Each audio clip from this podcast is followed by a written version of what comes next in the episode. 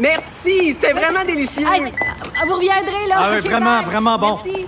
Faites attention Ah oui. OK, salut, à la prochaine. Votre auto, c'est un espace où vous pouvez être vous-même. Hey, c'était pas mangeable comme repas. Elle mérite d'être bien protégée et vous méritez d'être bien accompagné. Trouvez la protection la mieux adaptée à votre auto avec Desjardins Assurance et obtenez une soumission en quelques clics sur desjardins.com.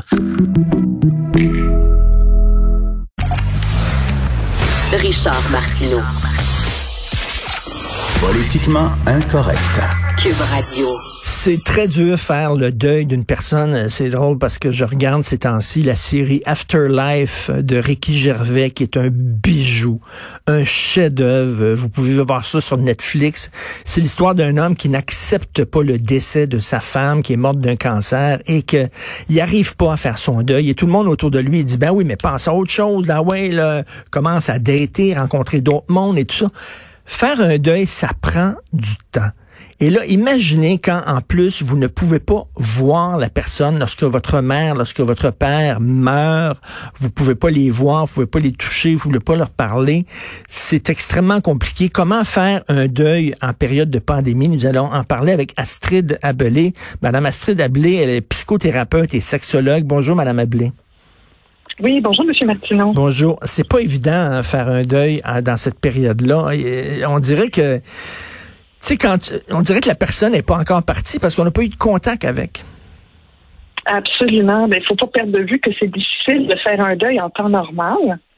Euh, on n'est jamais prêt à perdre quelqu'un d'essentiel et d'important pour nous. Donc, dans un contexte où effectivement, souvent, on n'a pas pu revoir la personne. Euh, Moi-même, j'accompagne ma mère. J'espère que je vais la revoir, qui elle est en résidence. Euh, c'est sûr que c'est des choses qui, nous inquiètent beaucoup de savoir comment comment on peut vivre euh, une fin de vie, comment on peut vivre un deuil. Donc, euh, on n'a pas la possibilité de se rassembler en famille, entre amis pour les rassemblements funéraires. Les deuils sont vraiment compliqués par la situation actuelle, c'est certain, et ça crée énormément d'isolement psychologique, émotionnel et familial. Et comment on peut vivre ce deuil-là? Et on pense en plus, il n'y a pas, pas d'exposition dans les salons funéraires, il n'y a pas nécessairement de, d'enterrement et tout ça. C'est comme c'est une situation extrêmement difficile où euh, pour, pour faire le deuil d'une personne, il faut que ça devienne concret. Mais là, tout ça reste extrêmement abstrait, la, la disparition euh, d'un être cher. Exactement. Puis souvent, le deuil, c'est quelque chose qui se vit de façon collective. C'est pas pour rien que les rites funéraires existent. On a besoin de se rassembler, on a besoin d'être ensemble, de porter la douleur ensemble, de pouvoir se, se remémorer euh, pourquoi cette personne était aussi importante, de se raconter des choses, d'être soutenu, d'être d'être porter. Donc, c'est sûr que l'isolement en ce moment de la pandémie va vraiment compliquer beaucoup de choses, complique déjà beaucoup de choses pour des familles et, et, pour beaucoup de personnes âgées aussi. Comment comment on fait ça là? Est-ce qu'on fait des, des, des, rassemblements familiaux euh, euh, sur Skype et sur euh, sur Zoom? Moi, je me souviens lorsque mon père est décédé il y a quelques années, ben ben c'est certain que c'est un choc. On était extrêmement triste, mais de voir les cousins, les cousines, les tantes et tout ça dans le salon funéraire, puis on me montrait bon des photos de mon père puis il y avait des diapositives, etc. Puis on parlait de sa vie, puis ça nous permettait justement de, de tourner la page. Là, on fait ça comment? Ben écoutez, c'est extrêmement complexe. Ce que je constate, là, j'ai lu plusieurs reportages sur la question. Bon, il semblerait qu'il y ait quelques rassemblements funéraires, mais avec toutes les règles d'hygiène actuelles, donc de deux mètres de distanciation, les masques, les gants. Donc, ça veut dire qu'on peut pas approcher les, les, principaux concernés pour les prendre dans nos Ben bras, oui. pour, pour, pour les coller, pour, pour leur parler de tout près, de, de les soutenir dans un moment d'émotion. Donc, au niveau physique, même si on, il y a un certain rassemblement funéraire, c'est extrêmement limité au niveau des rapprochements physiques. Donc, oui, effectivement, souvent, ça va peut-être plus se passer par, euh, par Skype ou par téléphone. Les gens vont s'appeler, se soutenir. Donc, je pense que c'est, important de ne pas sous-estimer la détresse des personnes qui vivent un deuil en ce moment. Et vraiment, si, si vous connaissez quelqu'un qui est en deuil en ce moment, je vous recommande appelez-les, euh, accompagnez-les d'une autre façon. On, on a besoin d'être ensemble dans ce moment-là d'une grande, grande. Ben oui, je me souviens de ce reportage-là que j'ai vu il y a quelques jours où euh, un homme euh, disait adieu à sa mère dans le stationnement euh, d'un d'un d'un hôpital justement parce que là il voyait que sa mère rentrait à l'hôpital puis il disait je t'aime maman je t'aime puis il pouvait pas aller la voir. Elle, elle est morte seule elle est morte seule sans pouvoir voir aucun de ses enfants. Ça, c'est Ouais. épouvantable Oui, absolument, absolument. C'est sûr que c'est des conditions qu'on qu'on choisit pas. C'est des choses, des conditions qu'on choisirait pas. On voudrait nous-mêmes ne pas terminer notre vie comme ça et c'est pas ce qu'on souhaite non plus à, ceux qu'on aime. Donc, on, est tous dans une adaptation, euh, euh, j'en dire assez brutale concernant la, la fin de vie. Euh, principalement. Je pense que pour les gens actifs, euh, ceux qui travaillent, qui, qui réussissent quand même à garder une vie à peu près normale dans- malgré le confinement, euh, ça va encore, mais pour, pour beaucoup de personnes qui sont dans, dans le deuil, c'est extrêmement brutal cette perte-là.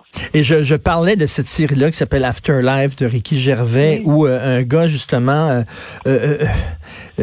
pleure et regarde toujours des vidéos de sa femme, et les gens lui disent au- autour de lui, ben, tourne la page, passe par-dessus, puis il faut que tu retournes dans la vie. Et il y a cette pression-là. Avant, là, quand quelqu'un mourait, euh, on portait le noir. Il y avait des signes, d'ailleurs, que la maison était en deuil. Euh, euh, ça prenait du temps. Aujourd'hui, c'est, ah ouais, ah ouais, ouais, non, ah, correct, là. Trouve-toi une autre blonde, puis passe par-dessus, puis arrête de pleurer, puis relève-toi les... Il y a une pression pour, pour- comme oublier la mort, la, la mettre sous le tapis, puis passer tout de suite à autre chose. On est très inconfortable avec la détresse, M. Martineau, effectivement.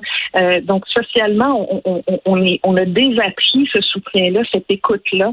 Euh, je pense que c'est de là l'importance aussi des métiers comme les psychologues, les travailleurs sociaux, les, psychothérapeutes, les intervenants qui peuvent, eux, accompagner des, des fois d'une façon, j'ai envie de dire, professionnelle. Euh, mais des fois, c'est moins gênant aussi de consulter quelqu'un qu'on connaît pas, euh, avec qui on peut se confier. Donc, le fait d'avoir des services professionnels euh, peut être extrêmement aidant, utile pour accompagner le deuil parce que c'est quelque chose qui dure souvent des mois, parfois des années, selon le niveau de la perte et l'importance de la personne. Et vous, vous êtes psychothérapeute. Est-ce que vous continuez, est-ce que vous continuez à voir vos patients? Alors, comme euh, comme euh, comme comme psychothérapeute, comme sexologue, je continue de voir mes patients, mais euh, pas en personne. Je les vois euh, soit sur des plateformes numériques, soit par téléphone. Donc, on, on, on fait des rencontres à distance. Donc, ça aussi, c'est toute euh, toute une adaptation d'apprivoiser, puis d'arriver à créer un espace, j'ai envie de dire, d'une certaine euh, intimité pour créer euh, un espace de sécurité pour euh, pour les clients. Mais euh, oui, effectivement, je continue ce travail-là, puis j'ai envie de dire, la, la demande est là. C'est ça. Est-ce que vous sentez qu'il y a une détresse dans la population? Une angoisse, un stress? Absolument, je suis sûre que vous le constatez Ben vous-même. ouais. Il n'y a pas moyen de parler d'autre chose, euh, euh, Monsieur Martineau. C'est vraiment tout le monde, même ceux qui ont un impact le plus léger, euh, on- sont quand même pris dans ce confinement-là, sont quand même pris dans l'adaptation à leur travail ou sur leur famille avec les enfants. Donc, euh, tout le monde est, est vraiment euh, pris là-dedans. Donc, euh, euh, j'ai participé aussi à une ligne d'aide euh, offerte par le Centre Saint-Pierre, une ligne d'écoute qui offre du soutien pour euh, les personnes en détresse qui vivent les conséquences du COVID. Donc, il y a de plus en plus d'initiatives comme celle du Centre Saint-Pierre, comme d'autres organismes euh, euh, à, à but en Mauricie qui est en train d'offrir des groupes d'endeuillés pour les personnes aînées. euh, à distance. Donc, c'est toutes des, des initiatives qui se prennent pour offrir du soutien aux personnes qui en ont besoin, mais dans le, dans, dans le confort de votre foyer. Et les, les enfants aussi, hein, faut penser aux enfants qui sont extrêmement stressés, ils entendent leurs parents se parler de tout ça. Euh, L'autre jour, je le disais, mon fils de 12 ans qui a éclaté en sanglots, puis euh, qui, qui était inquiet, puis qu'il était tanné euh, d'entendre parler de ça. On, on dirait qu'on est happé par ça, puis c'est très difficile de penser à autre chose. Absolument, absolument. Tout, tout notre quotidien est conditionné par ça. la façon de faire l'épicerie, la façon de gérer la sortie des enfants dans la ruelle, euh, tout ça est quelque chose qui se, qui se gère à chaque instant. Rentrer à la maison, se laver les mains continuellement. Euh, puis ça, c'est pour ceux qui sortent à peu près pas. Il y a plein de gens comme vous, sûrement, qui continuent de devoir se rendre au travail euh, Mm. euh, en personne. Il y, a- il y a bien des gens comme ça qui doivent être constamment en train de tenir compte des règles d'hygiène, principalement les travailleurs de la santé qui, qui baignent là-dedans à temps plein. Et quels sont vos conseils pour les gens? Justement, pour essayer d'un peu de- de- de- de- de- d'atténuer le stress et l'angoisse? Pense que c'est très important de euh, déjà d'essayer de rester connecté avec les gens qu'on aime, euh, d'essayer de, de, maintenir le contact, de s'appeler, de, de, de, faire justement des réunions, que ce soit par, euh, par Zoom, par Skype, euh, FaceTime, peu importe, mais de vraiment, vraiment rester connecté. Prenez des nouvelles des personnes qui sont plus isolées, que vous connaissez, des personnes âgées, des personnes célibataires qui vivent seules, qui vivent ce confinement-là dans la solitude. Donc, l'important de rester en contact et, et, et pour ceux qui vivent des détresses, euh, surtout ne restez pas seul avec ça. On n'est pas fait pour vivre dans cet isolement-là. Euh, il, y a, de la famille, il y a des amis autour de vous et sinon, il y a des services professionnels qui peuvent vous aider, vous accompagner. Euh, autre ça, c'est important d'essayer de garder des activités personnelles qui, qui, font du bien, que ce soit de l'exercice, de la marche, euh, euh, certains loisirs euh, à la maison, des choses qui, qui, continuent de donner un sens à sa vie. On peut quand même aller jardiner, on peut quand même aller marcher. Il y a quand même des choses qu'on peut faire pour continuer de participer à la vie et à ce beau printemps qui nous. Oui, faire du vélo, sortir, prendre de l'air. Je sais que ça a l'air niaiseux de prendre un verre devant un écran d'ordinateur, là, mais j'en fais Au des contraire. apéros virtuels, puis ça fait un ben bien oui. fou de d'avoir des fous rires avec des gens, de se raconter des niaiseries, euh, des blagues, n'importe quoi, ça fait un bien fou. Absolument. Et si on, on a, besoin, besoin on est fait pour ça. Et si on a besoin d'aide, on peut appeler des psychothérapeutes, quelqu'un, mettons, qui, a, qui, qui, qui connaît pas de psychologue, euh, il, mais qui a besoin de parler à quelqu'un qui est tout seul, il fait quoi? Il appelle qui? Alors, euh, évidemment, on peut appeler euh, déjà les, à partir des comment dire des sites internet comme par exemple euh, l'ordre des sexologues, mmh. l'ordre des psychologues, l'association des psychothérapeutes, il y a là des listes de personnes compétentes avec des moteurs de recherche. Vous pouvez entrer ce que vous voulez là, comme euh, comme critère. Ensuite, il y a des services là, qui sont offerts pour accompagner des personnes euh, dans les détresses qui vivent, euh, dans les deuils qui vivent en ce moment. Donc ça, on peut le on peut retrouver des services comme Abus aîné en Mauricie. il y a le Centre Saint-Pierre aussi qui offre une ligne d'écoute. Euh, pour pour les personnes qui vivent des détresses. Euh, je pense que toutes les lignes d'écoute habituelles, euh, comme comme tel jeune, comme l'écoute pour les aînés, il y a des lignes aussi pour pour d'écoute de toutes sortes, comme comme telle écoute, telle aide. puis ultimement, si vous savez pas où appeler, commencez avec le 811. Oui. on peut attendre un peu, mais c'est sûr qu'ils connaissent toutes les ressources en ce moment.